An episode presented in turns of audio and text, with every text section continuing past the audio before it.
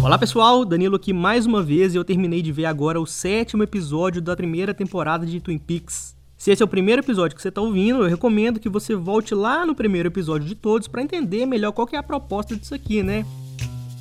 Bom, o sétimo episódio começou onde o anterior parou, né? No quarto do agente Cooper à noite com a Audrey triste em cima da cama dele. O Cooper acha que é moralmente errado, né? Ele ter qualquer relacionamento com ela ali, porque ele é um homem mais velho, né? Querendo ou não. E ela é ainda estudante de colegial e ele é um agente do FBI, né? Já muito bem solidificado na sua profissão, mas ele fala que sim, que ele pode oferecer a amizade dele para ela. É, só um detalhe, a diferença de idade dos atores, ela não é tão grande assim. A Audrey já era, a atriz que faz a Audrey, ela já era maior de idade na época e a diferença deles era só seis anos. Mas sim, dentro da série seria completamente bizarro, né? Esse relacionamento, que é mais do que justo ele falar que não, que não ia rolar nada. Aí nesse papo de oferecer amizade, oferecer um ombro amigo, coisa e tal, a Audrey diz que ela tem segredos e que a Laura tinha também. E o Cooper fala que a função dele é descobrir qual eram os segredos da Laura para ele poder investigar melhor esse crime, né? O que aconteceu com ela ali. Na manhã seguinte, a Lucy, ela passa a ignorar o policial Andy na delegacia. O Andy fica meio perdido, sem entender o que, está acontecendo, mas também já tinha alguns episódios que ela vinha fazendo isso, mas por enquanto a gente não tem nenhuma explicação do porquê. Então ele tenta falar com ela, mas ela fecha a janelinha ali da recepção na cara dele, porque um telefone começa a tocar também, e é um telefonema de um médico misterioso. Enquanto isso, os outros policiais eles estão na delegacia também, analisando um passarinho que eles encontraram na cabana no episódio anterior. O médico fala que assim que a ave estiver melhor, ela vai voltar a piar imitando seres humanos, né? Que é aquela raça de ave lá, não é um papagaio, já que vocês não estão vendo a, a, referência visual, mas é um passarinho preto que ele também consegue imitar um pouco a voz humana. O agente Cooper, ele recebe um relatório confirmando que a Laura, a Ronette e o Léo Johnson, eles estiveram na cabana do Jacques Renault né, que foi a cabana visitada de onde o passarinho estava. E aí em anexo tem uma foto do pássaro em cima do ombro da Laura. Aí o Cooper coloca o gravador que ele usa, né, para gravar as coisas lá para Diane. O gravador dele é, é ativado por voz, então assim que tiver um som de voz, né, por perto, a, a, o gravador já começa a captar esse som. Então ele coloca esse gravador perto da gaiola, esperando o pássaro falar, né? Então independente se tiver gente perto ou não, eles vão acabar descobrindo depois o que, que o passarinho falou.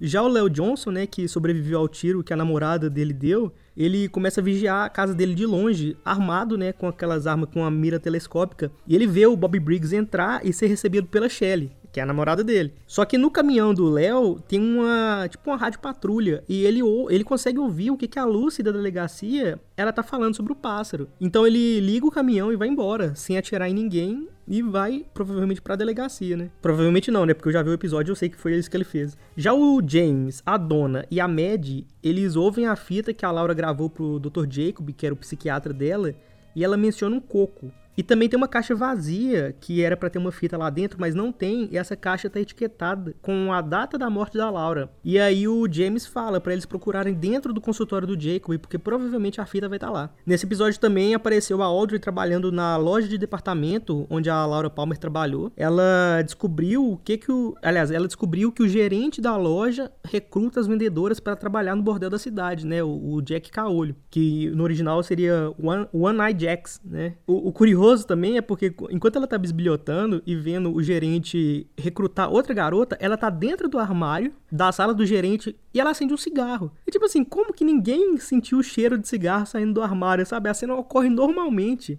Tudo bem, né? Tipo, na televisão, talvez as pessoas não tenham se ligado que, tipo, tava saindo cheiro. Mas, porra, você sabe que vai sair um cheiro de fumaça de dentro do armário, sabe? Como assim? Eu achei muito engraçado. Talvez tenha, não sei se foi um engano, não sei se, não sei. Eu só achei curioso, assim, que ninguém deu a mínima pra estar tá saindo um cheiro de dentro do armário. Porque senão ela, ela seria descoberta. Tipo assim, gente, a cena só faria sentido. A cena continua fazendo sentido. Ela era só a personagem não acender o cigarro, entendeu? O cigarro não era necessário naquela cena. Mas tudo bem, gente, vamos pra próxima. Aí na lanchonete, o Hank, ele começa a sondar a Shelly a respeito de.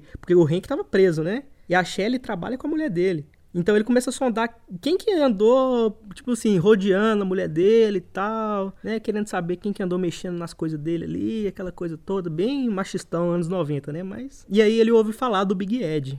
Né? Mas assim, sem muitos detalhes também. E uma coisa que ele faz também é roubar um isqueiro de um cliente que deixa lá em cima do balcão da lanchonete, mas eu não sei se esse isqueiro vai ser importante em algum momento na história.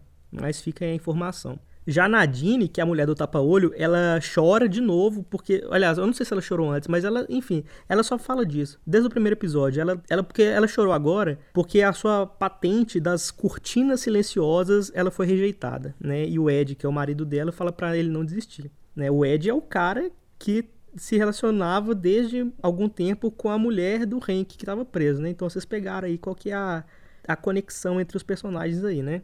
E aí, tipo assim, gente, por que, que ela se preocupa tanto em ter cortinas silenciosas? Será que o barulho de uma cortina abrindo e fechando, será que ele é tão alto assim para a mulher ficar perdendo o tempo dela inventando um jeito de silenciar as cortinas? Ah, eu sei lá, viu? Eu fico meio indignado com essa personagem. Aí a Josie, que é a dona da serraria, né? é, que é aquela mulher jovem, asiática, parará, que eu já falei antes, ela conta pro detetive Harry que andou seguindo a Catherine e o Ben, e sabe que eles planejam colocar fogo na serraria. A Catherine é a gerente da serraria, né, onde ela é dona, e o Ben, o Ben Horn, ele é o dono do hotel da cidade, né, deixando mais claro aí quem que são essas pessoas. E o Harry, que é o detetive para quem ela conta isso, ele namora com ela meio escondido ali, mas namora. Aí o Cooper e o pessoal da sociedade secreta também, né, os Bookhouse Boys lá, eles vão pro cassino barra bordel investigar o Jack, que é o dono da cabana onde a Laura tava, né? O, o Jack, é, ele trabalhava no, ele trabalha no cassino. Aí enquanto eles estão lá se aprontando para ir lá pro, pro cassino fazer essa investigação, o Harry, né, que ele já tá bem amigo do Cooper, ele fala que tá preocupado com a possibilidade da Josie tá correndo algum perigo, aquela coisa toda. E o Cooper pergunta se ele conhece a moça assim tão bem, conhece o passado dela. E o Harry fala assim, cara, eu amo essa mulher. Aí o Cooper fala assim, não, tudo bem, isso para mim já é motivo suficiente para eu, pra eu ir atrás e tentar descobrir se tá acontecendo alguma coisa com ela, que bota ela em perigo, né? Então a gente já vê que a amizade dos dois aí já tá bem solidificada. Aí aqui entra uma cena um pouco confusa. Ela não é surrealista, né? Igual a, maioria das cenas confusas dessa série, mas eu não entendi o que, que aconteceu aqui. Porque aparece um agente de seguros, aí ele se aproxima da Catherine para pegar uma assinatura dela para atualizar o seguro de vida dela. Ok? Aí isso, para mim, né, o que eu entendi foi que era um plano secreto para tornar a Josie a única beneficiária caso essa mulher morresse, né? A, a Catherine, que é a gerente da serraria. Então parece que atualizaram meio que a, o seguro de vida dessa mulher sem ela saber, e aí o cara só chegou e falou assim: não, me dá sua assinatura aqui. Tipo, foi um negócio meio forçado e tal. Assim, eu, eu não entendi direito, para falar a verdade. Bom, aí à noite na delegacia, né, o passarinho tá lá, sozinho dentro da sala, e aí ele começa a falar o nome da Laura. Aí sim entra talvez a cena mais creepy do episódio, que é porque é o seguinte, aí o passarinho começa a falar o nome dela, da Laura Palmer. E por que que isso é creepy? Porque quem faz a voz do passarinho é a atriz que fazia a Laura, né? Então ele fica falando lá. Laura? Laura? E é meio esquisito, é meio esquisito sim, né? Porque, tipo, a menina morreu, né? Então. Aí nisso a gente ouve um tiro, né? E aí a gente vê um quadro se quebrar lá dentro. E os policiais correm lá pra ver o que, o que aconteceu. E eles encontram o passarinho morto, né? E aí, querendo ou não, ele podia ser considerado uma testemunha-chave de um crime que aconteceu naquela noite, né? O que, que aconteceu naquela confusão toda ali da Laura, da cabana e tudo mais. Mas aí o que, que o Léo Johnson ele não esperava, né? Porque sim, foi ele que atirou no passarinho. É que o Cooper tinha deixado o gravador lá esse tempo todo, né? Então a polícia vai, pega o gravador e ouve a voz do passarinho imitando a Laura e dizendo que o Léo tava machucando ela. Então sim, tem uma prova ali, tem um negócio comprovado que o Léo e a Laura estavam juntos na mesma noite, que ele maltratou ela e rolou umas bizarrices lá na cabana. Aí na casa dos Palmer, né, da, que é da mãe do pai da Laura Palmer, a Mad sai escondida de casa à noite, né, segurando uma, uma sacola cheia de roupa e uma peruca, uma peruca loura e ela vai se encontrar com a Dona e com o James. E eles vão depois para casa do Dr. Jacob. Aí o James, né, claramente fica abalado ao ver a, a Mad ser idêntica à Laura, né? Porque a Mad ela tem um cabelo preto, a Laura tinha, era loura, aí ela botou a peruca loura e ficou igual. A atriz, além de fazer a voz do passarinho, ela fazia a menina morta e a prima da menina morta, que é idêntica. Então, tudo gira em torno da Laura Palmer, no fim das contas. Aí lá no hotel da cidade, o Ben Horn ligou pra Josie, né, da serraria, e falou que vai levar a Catherine até a serraria. Lembrando que tem aquela questão, o Ben Horn parece que ele tá fazendo negócios com a, Catherine pra destruir a serraria, mas ao mesmo tempo parece que ele tá fazendo um negócio com a Josie. E eu não sei o, o que, que a Josie leva em vantagem em relação a isso. Já, sabe, essa parte fica bem confusa também. Aí a gente vai lá pro. A gente vai é ótimo, né? A gente vê a cena se desenrolando lá no cassino e bordel, né? Onde a, a polícia tá investigando o Jack. E a Audrey também tá lá, né? Só que em outra parte, né? As pessoas não se cruzam nessa hora. Aí a Audrey, ela entra no escritório da cafetina do lugar, né? Da, da dona, da. É, tipo, da cafetina, né? No fim das contas.